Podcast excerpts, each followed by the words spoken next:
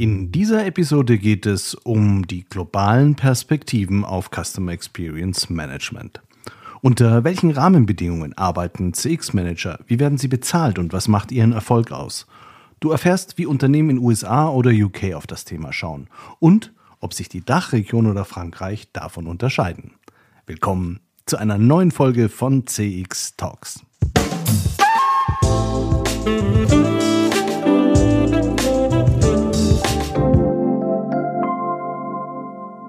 Hallo und herzlich willkommen bei CX Talks, dem erfolgreichsten Podcast-Edutainment-Format für Customer Experience Management. Ich bin Peter Pirner und ich freue mich heute wieder sehr, dass gerade du dabei bist. Vielleicht hast du ja schon ein paar Folgen gehört. Wenn dir gefällt, was du hörst, bewerte doch CX Talks bitte bei Apple oder Spotify. Das erhöht die Chance, dass noch mehr Zuhörer auf unsere Inhalte mit den Themen Insights, Technologie und Management aufmerksam werden. CX Talks wird diesen Monat unterstützt von FIR, einem führenden Technologieanbieter für Cloud Contact Center in der Dachregion. FIR entwickelt und betreibt KI-gestützte Software für begeisternde Kundenerlebnisse entlang der gesamten Customer Journey. Mit FIR wird Kundenkommunikation erfolgreich für euch und für eure Kunden. Die einzigartige Kombination aus künstlicher und menschlicher Intelligenz hebt euren Service auf ein neues Kompetenzlevel. So seid ihr stets mit euren Kunden verbunden. Mehr Informationen zu 4 findest du auf der Website www.4.ai und auf der Sponsorenseite von CX Talks. Ich habe mich als Berater viele Jahre in internationalen Rollen mit Customer Experience Management befasst. Dabei habe ich relativ früh bemerkt, dass man in einigen Ländern deutlich weiter war bei der Umsetzung von Feedbacksystemen als in Deutschland. Entsprechend fingen die Unternehmen auch früher an, sich mit den Konsequenzen dieser Systeme auseinanderzusetzen. Gerade in den USA und UK wurden Funktionen wie der Customer Experience Officer eingeführt. Es gab jede Menge englischsprachiger Literatur. Die Vereinigung der Customer Experience Professional CXPA wurde gegründet und alles war schon recht professionell. Und die Welt wurde erfolgreich missioniert. Ich habe mich zum Beispiel in Dubai verzweifelt abgearbeitet am Maturity Check für eine Bank, um noch irgendeinen sinnvollen Beratungsbeitrag für unser Haus zu ermitteln. Es blieb nur eine aufrichtige Gratulation und eine Lektion in Demut. Jetzt sind ein paar Jahre ins Land gegangen. Wir haben gelernt, dass alle nur mit Wasser kochen, dass Kundenfokus leider weder ein Sprint ist, noch einfach nur ein New Shiny Object. Aber wie sieht die Welt für Customer Experience Manager heute in den unterschiedlichen Ländern aus? Für die Dachregion habe ich ein recht klares, qualitativ gestütztes Bild. Im ICEM, dem Institut für Customer Experience Management, haben wir auf Basis einer Analyse der Berufserfahrung und Job Description von 1000 Nutzern versucht, zwei Personas zu entwickeln, die man in der Re Region Dach relativ häufig trifft. Da gibt es Horst Hase, der als einer der kommenden Kronprinzen den Aufstieg in die Geschäftsleitung vorantreibt. Er ist davon überzeugt, dass sich das Unternehmen verändern muss, hin zu mehr Kundenzentriertheit und er ist bereit, sich über das Thema Customer Experience, das Ticket, zu einer erfolgreichen Zukunft zu ziehen. In seinem Team finden sich begeisterte Fans der Veränderung, aber auch Menschen, die sich schwer tun, agil und out of the box zu denken. Zum Beispiel der Kollege aus der Marktforschung, der in sieben Jahren in Rente gehen will. Horst Hase ist gut verdrahtet, nach oben, und verfügt über ausreichende Umsetzungsstärke. Allerdings muss er schon einige Widerstände auch bei den Peers überwinden. Und auf der anderen Seite gibt es Sandra Sorgenfrei mit erstklassiger Ausbildung und ein paar Jahren Berufserfahrung. Sie wird als absoluter High Potential gehandelt. Deshalb gibt man ihr die Chance, sich ihre Rolle selber aufzubauen. Man könnte auch sagen, man wirft sie als Einzelkämpferin ins kalte Wasser. Wenn sie es nicht mit den noch wenigen Ressourcen schafft, wer denn dann? Sie agiert mit Fleiß, Hingabe und einer ansteckenden Leidenschaft fürs Thema. Je mehr sie sich in das Thema CX einarbeitet, umso mehr stellt sie fest, dass sie auch andere Experten braucht, um all die Fragen, die auf sie einstürmen, beantworten zu können. Ihre CX-Methoden kann sie. Aber woher soll sie denn tiefes Wissen haben zu Technologie, Analytics und den wichtigsten Unternehmensprozessen für alle zentralen Customer Journeys? Dazu kommen die Bremser der Veränderung mit dem typischen, das machen wir doch immer schon so und keiner kennt den Kunden so gut wie der Vertrieb. Sie hat die Wahl zwischen bewussten Lücken, intensiver Kooperation oder Burnout. Spätestens beim Thema Organisationsveränderung ist sie zwingend auf die machtvolle Unterstützung durch ihre Vorgesetzte angewiesen. Diese kämpft aber gerade selbst erfolgreich um den nächsten Karriereschritt. Trotzdem lässt sich Sandra nicht unterkriegen, denn sie weiß, sie arbeitet an ihrem Herzensprojekt und ist begeistert von der Vielfalt der Aufgaben. Sieht so oder ähnlich die Welt der Customer Experience Manager auch in deinem Unternehmen aus? Vielleicht findest du dich ja sogar selbst in der Beschreibung von Horst oder Sandra wieder. Und jetzt wäre es doch gut zu wissen, wie es anderen so geht mit der Situation. Als ich die Studie State of CX Report 2022 entdeckte, war mir gleich klar, dass das eine Folge für CX Talks werden müsste. Es gibt wirklich nur wenige ländervergleichende Studien und das ist im Moment die aktuellste, die auf einer wirklich großen Zahl von Befragungen beruht. Mit Julia Cairo Franta, Senior Account Executive Customer Experience bei Momentive AI, fand ich dann auch noch eine überaus kompetente und charmante Interviewpartnerin, die in die Details der Studie einführen konnte.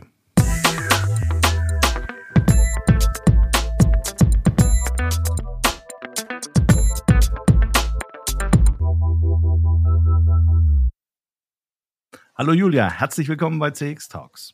Hallo Peter, danke schön, danke für die Einladung.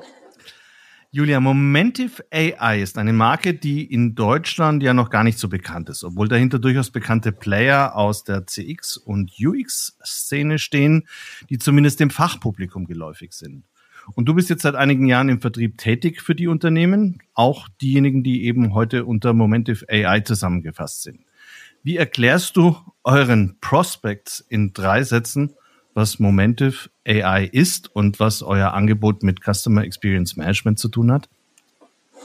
Ja, also in drei Sätzen ist das natürlich eine Challenge, aber wir werden es probieren. Also äh, ich fange mal an mit SurveyMonkey, weil das ist bestimmt vielen eher ein Begriff als jetzt Momentive. Also SurveyMonkey wurde im Juni 2021 äh, zu Momentive rebranded. Ähm, und weil wir halt nicht mehr unter Anführungsstrichen nur ein Umfragetool sind, sondern sich unsere Produktpalette einfach erweitert hat. Also brandneu ist unsere Get Feedback CX Plattform. Und Momentive, wenn man sich das so vorstellen will, hat eigentlich zwei Business-Sparten. Einmal ist es die Market Research Sparte und einmal die Experience Feedback äh, Management Sparte. Logisch, bei Market Research dreht sich eh alles um Market Insights, Customer Segmentation, Brand Tracking und so weiter. Und bei der Experience Management äh, Sparte geht es eher darum, professionell wirklich Feedback äh, einzusammeln auf den verschiedensten Momenten, in verschiedensten Situationen, äh, um das dann eben in die Organisationsstruktur einzubauen, ähm, ja, damit man dann wirklich eine, eine, eine, wie wir später auch noch hören, einen Holistic Overview über die Customer Experience äh, bekommt. Genau, und im Endeffekt, äh, unsere CX-Plattform ermöglicht halt den Unternehmen, wie schon gesagt, Feedback zu sammeln auf allen digitalen Kanälen, dort, wo es für die User relevant ist. Und das ganze Feedback fließt in ein zentrales Managementsystem zurück, wo man dann Analysen machen kann, Dashboards bauen und so weiter. Äh, und dann von dort kann man das auch intern gut verbinden. Also es geht im Endeffekt darum, dass man das Feedback nicht nur sammelt, sondern auch wirklich damit dann was macht und damit dann eben wirklich äh, Aktionen ziehen kann im Weiteren. Also so aus den klassischen Insights-Abteilungen geht ihr jetzt tatsächlich auch auf andere Kunden zu, äh, die vielleicht gar nicht zwangsläufig in einer Marktforschungsabteilung oder einer Insights-Abteilung im Unternehmen verortet sind, sondern die sich halt interessieren ja. für klassisches Customer Experience Management mit Feedback-Plattformen, richtig? Genau, total, voll. Also im Endeffekt ist es halt wirklich ähm, abteilungenübergreifend. Ich meine, Momentive hat auch noch andere Möglichkeiten, äh, wie jetzt zum Beispiel Employer Feedback, also da sind wir dann eben in der HR-Sparte eher. Aber bei uns ist es wirklich, da, da geht's halt, da geht's halt über viele Abteilungen äh, hindurch. Gell? Ja. Du selbst hast ja früher auch für Booking Com gearbeitet. Und die Reiseindustrie gilt ja als besonders professioneller Gestalter von Customer Experiences. Wie unterscheiden sich denn deine Ansprechpartner heute im Kundenfokus von den Ansprechpartnern, die du in der Reisebranche hattest? Ja, also in der Tourismusbranche war ja Customer Experience eigentlich sehr früh ein Thema, weil es halt sehr konkurrenzfähig ist. Also Gartner zum Beispiel, der hat das gut beschrieben, zwei Drittel der Unternehmen, ähm, also zwei Drittel der Unternehmen konkurrieren, wer eine bessere Customer Experience hat, nur allein, wer eine bessere Customer Experience hat. Also ja, da gibt's halt sehr viele Studien, aber Forrester zum Beispiel auch ähm, hat gefunden, dass die Unternehmen 5,7 mal mehr Umsatz generieren, wenn die Customer Experience hervorragend ist. Also kurz gesagt, die User zahlen mehr für eine bessere Customer Experience. Und die Tourismusbranche musste das halt in, in, im Gegensatz zu anderen Branchen sehr früh lernen, äh, weil es halt viele, viele Anbieter gibt. Und da unterscheiden sich auch meine Ansprechpartner natürlich. Äh, wenn ich mit jemandem aus der Tourismusbranche äh, spreche, da stellt sich die Frage gar nicht, wieso Feedback sammeln ähm, weil es ist gar nicht mehr wegzudenken. Also natürlich muss ich das machen. Äh, in anderen Branchen hingegen, wenn ich jetzt mal den deutschen Mittelstand hernehme oder vielleicht auch noch Banken, Insurances, also die Financial Services eher, da steht man dem Thema oftmals doch noch sehr kritisch gegenüber. Wieso brauche ich Feedback und, und was tue ich damit und ja. Unsere heutige Sendung dreht sich um die aktuelle Studie von Get Feedback, the 2022 State of the CX Report. Äh, in der er recht umfassend und differenziert den Stand des CX-Managements in den Unternehmen skizziert. Ich habe die gesehen, fand die sehr spannend und wollte die ganz gerne eben in diesem Podcast dann auch vorstellen. Wen habt ihr denn für die Studie befragt? Also wir haben über 2200 CX-Professionals in 26 Branchen befragt, angefangen von Tech, äh, Manufacturing, Financial Services, Healthcare bis hin zu Education. Äh, und das haben wir gemacht in USA und in Europa. Mhm. Und wie sieht dann der typische CX-Manager in eurer Studie aus? Also rund zwei Drittel der Experten haben eigentlich eine Stellenbezeichnung, die sehr eng mit den Zuständigkeiten verknüpft ist, beispielsweise halt Customer Experience Manager oder Chief Customer Officer. Äh, und die Abteilungen, äh, bei denen sie arbeiten, sind halt sehr unterschiedlich. Äh, ITs, die am häufigsten genannte haben wir gefunden, gefolgt von CX und Produktentwicklung. Ähm, ja, es ist keine Überraschung, aber die Befragten sind halt oft sechs bis zehn Jahre schon in dem Gebiet tätig äh, und ein Viertel von ihnen sogar schon mehr als zehn Jahre, also eigentlich sehr, sehr lange. Und die meisten arbeiten halt schon auf Manager-Ebene, gefolgt ja, von den fachlichen Mitarbeitern dann und den, und den Leitern in einer höheren Position, aber alle jedenfalls Vollzeit, ja. Mhm. Deckt sich das ungefähr auch so mit den Ansprechpartnern, die du in deiner täglichen Arbeit triffst, jetzt in der Dachregion? Mhm. Ja, definitiv. Also meistens sind es halt wirklich, ich möchte nicht sagen C-Level, aber auch, sehr oft auch. Ähm, aber dadurch, dass halt CX wirklich oftmals in, in Dach äh, ein Thema ist, das halt noch nicht so, sage ich jetzt einmal, von der Führungsebene unterstützt wird, braucht es halt jemanden eher Senior, äh, um wirklich in Gespräche zu kommen, um wirklich auch im Unternehmen was zu machen, ja. Ihr habt dann auch die CX-Manager selber gefragt, was die wichtigste Eigenschaft ist, die man als CX-Manager haben muss, ja. um Erfolg zu haben. Was kam denn da raus? Ganz klar war es eigentlich Teamwork und Cross-Collaboration und halt Problem-Solving. Also ja, natürlich genauso wichtig ist auch analytisches Denken und kritisches Denken sowie Leadership und Market Research. Ähm, aber ja, das meiste ist halt wirklich Teamwork, vor allem teamübergreifend, weil das halt eine, eine, ein, ein Thema ist, das nicht nur in einem Department oder in, in einem Topic äh, wichtig ist, sondern halt wirklich, wirklich übergreifend, ja. Also die Abteilungen, die dann am besten zusammenarbeiten, sind eigentlich auch Kundenservice, Customer Experience, IT, Customer Success und Vertrieb. Also ja, das haben wir gefunden.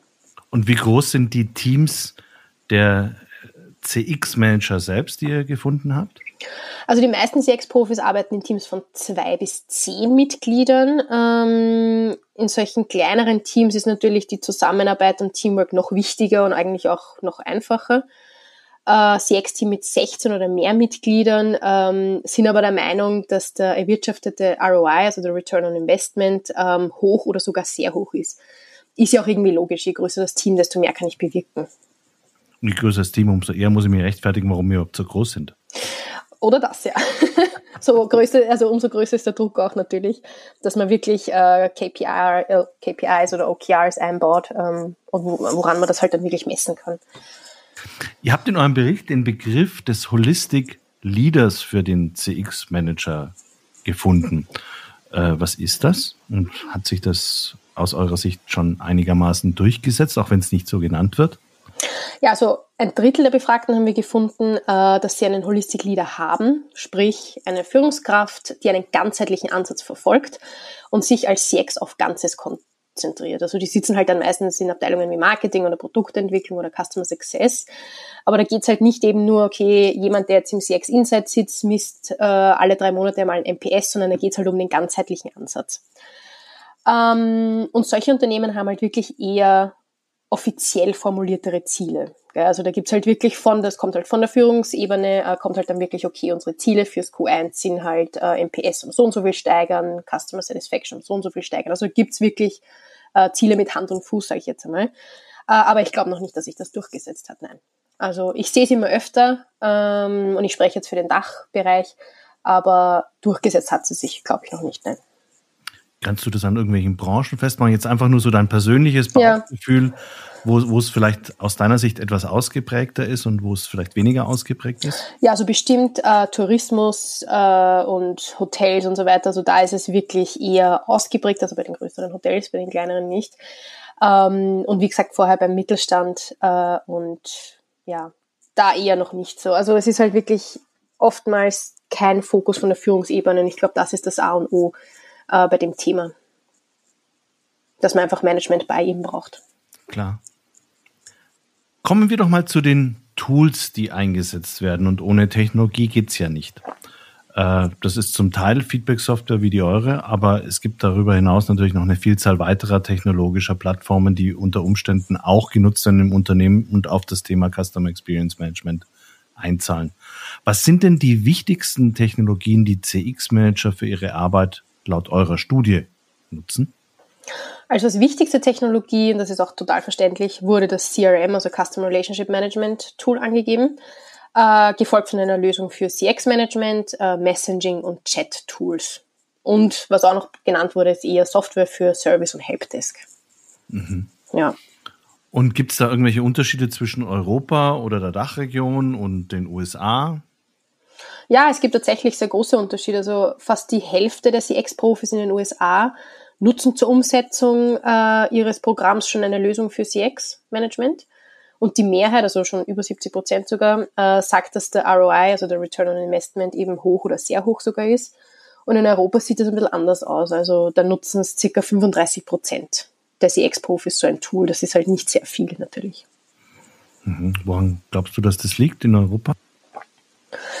Ja, ähm, ich glaube halt, dass bin ich wieder eigentlich, also meine persönliche Meinung bei dem, bei dem, äh, bei der Führungsebene. Also ich glaube halt, dass sehr, sehr viele äh, Unternehmen und natürlich auch das Management oder das Top-Level-Management in Unternehmen sich nicht bewusst sind, welchen Einfluss das eigentlich auf, den, auf das Unternehmen haben kann, auch in Bezug auf Revenue, ganz klar. Also ja, ich glaube, dass es wirklich daran liegt. Es sind einfach wenn du mich fragst, sind wir, oder nicht, nicht generell in Europa vielleicht, mehr bezogen auf die Dachregion, äh, dass wir sicher fünf Jahre hinten, hinter USA oder Niederlande zum Beispiel liegen. Also das glaube ich schon, ja.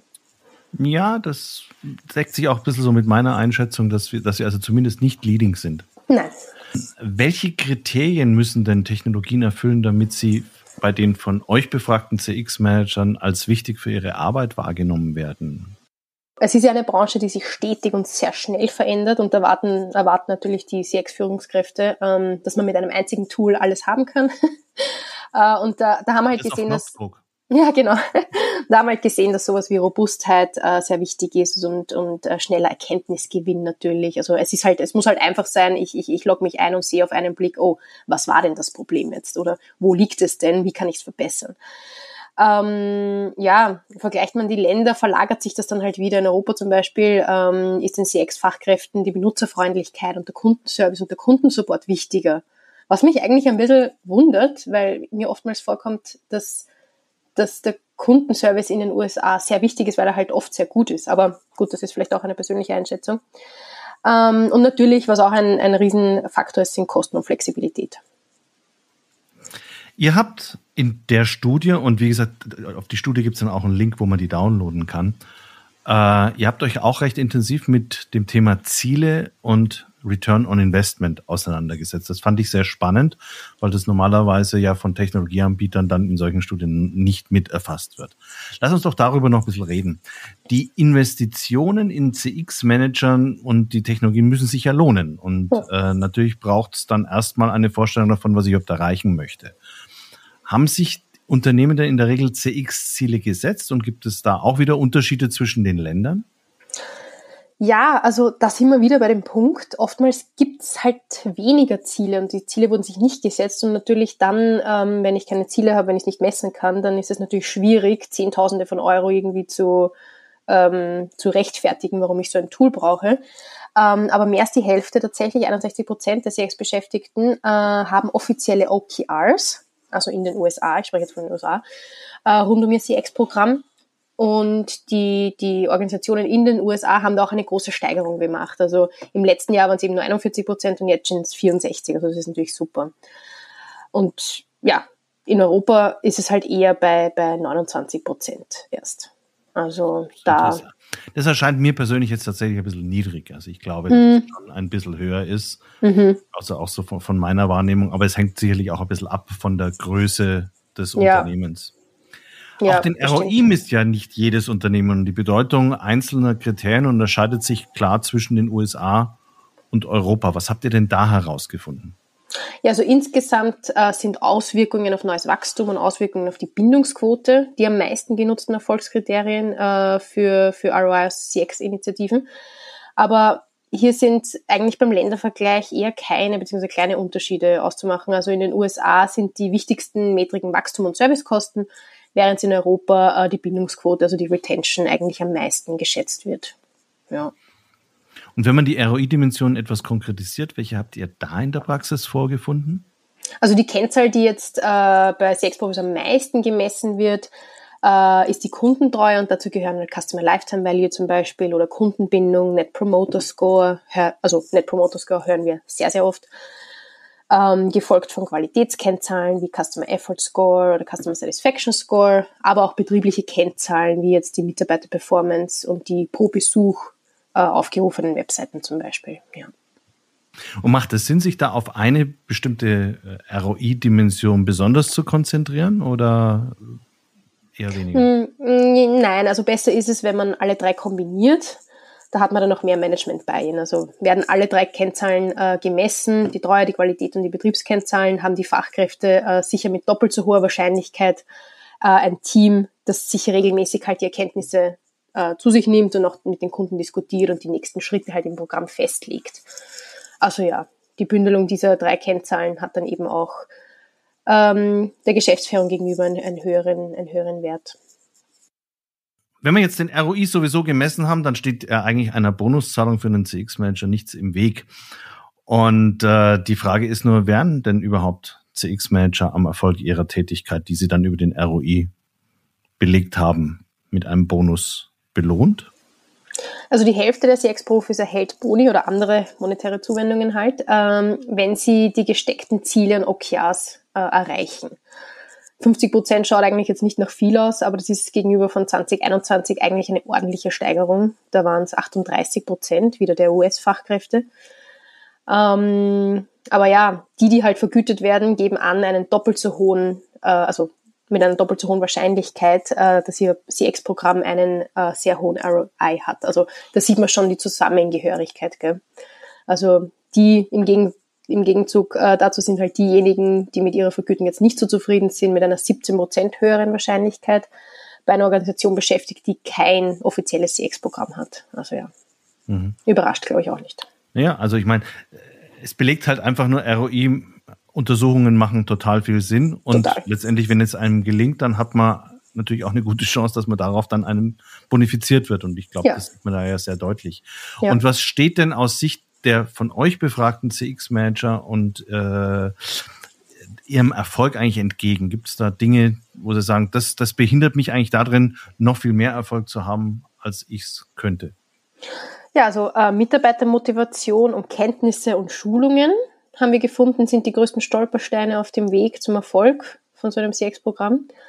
Äh, je kleiner das CX-Team, umso mehr äh, wird die Motivation ein Problem, vor allem in US-Unternehmen. Ähm, generell sind jetzt die häufigsten Hürden ähm, eben Mitarbeitermotivation, Kenntnisse, Schulungen, Erfassung von Kundenfeedback in Echtzeit, Remote Work, weil man halt weniger Kundenkontakte hat, äh, die Informationstechnologien, die man zur Verfügung hat, Geschäftsprozesse und so weiter.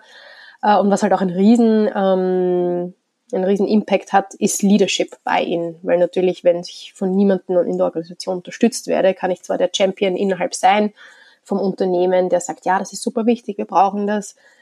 Aber ja, ohne Unterstützung ist es halt sehr, sehr schwierig natürlich. Also, ja. Mhm. Das war wieder beim Holistic Leader. Ja. Genau. Mhm. Abschließend würde mich noch deine Einschätzung äh, interessieren, weil du ja die Studie besser kennst. Wie reif sind denn die Unternehmen in der Dachregion im Vergleich zu den USA und UK jetzt tatsächlich? Wir haben ja schon gesagt, wahrscheinlich liegen sie etwas zurück, aber mhm. äh, wie deutlich ist das? Ja, also nach meiner, nach meiner Erfahrung sind Unternehmen in Deutschland, Österreich und der Schweiz eben, wie schon gesagt vorher, bestimmt fünf bis sechs Jahre hinter den USA. Hinter UK äh, sieht man auch ganz deutlich und auch hinter den Niederlanden. Also nicht alle natürlich, haben wir eh schon gesagt, Tourismusbranche ist da eher weit vorn, aber es gibt da bestimmt noch einiges an Nachholbedarf, ja. Mhm. Und wo siehst du da den größten Nachholbedarf, branchen- oder technologisch betrachtet? Also ich denke, dass sich viele Unternehmen äh, bzw. viele Führungskräfte sich nicht bewusst sind, wie viel Einfluss eigentlich so eine gute CX-Strategie auf den langfristigen Umsatz hat und wie wichtig es ist, weil man sich halt dadurch differenziert. Also man bezahlt für eine gute UX. Da gibt es sehr viele Studien, man sieht das immer wieder zurückkommen. Es ist einfach so. Ähm, und ich merke das ganz deutlich, äh, wenn ich jetzt eh in, in Österreich zum Beispiel mit einem Customer Service Agent telefoniere ähm, oder in den Niederlanden also in Österreich ist das Sprichwort der Kunde ist König noch nicht angekommen, finde ich.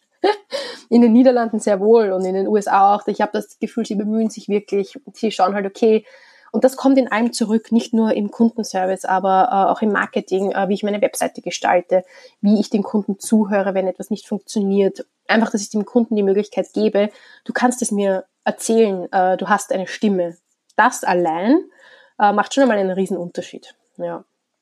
Aber ich denke, dass wirklich an der Zeit ist, dass, ja, dass die CX-Themen in den, in den Führungsebenen einfach mehr Platz finden. Also wenn es eben keinen Buy-in von denen gibt, dann kann es noch so ein tolles Programm sein. Ähm, dann werde ich eben keine Zehntausende Euro mal investieren, dass ich dann den dementsprechenden ROI habe. Ja. Ganz herzlichen Dank, Julia. Vielen Dank für deine Zeit. Danke dir, Peter. Dankeschön.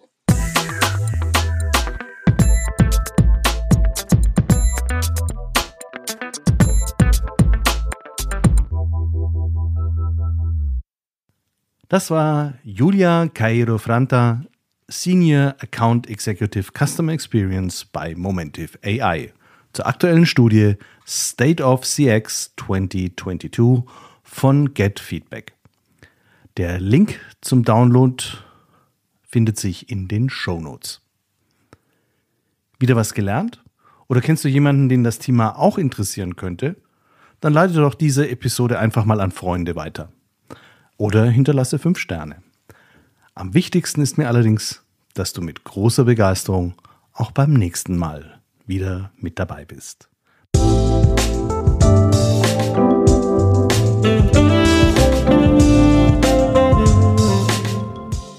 Das war CX Talks, der erfolgreichste deutschsprachige Podcast für Customer Experience Management.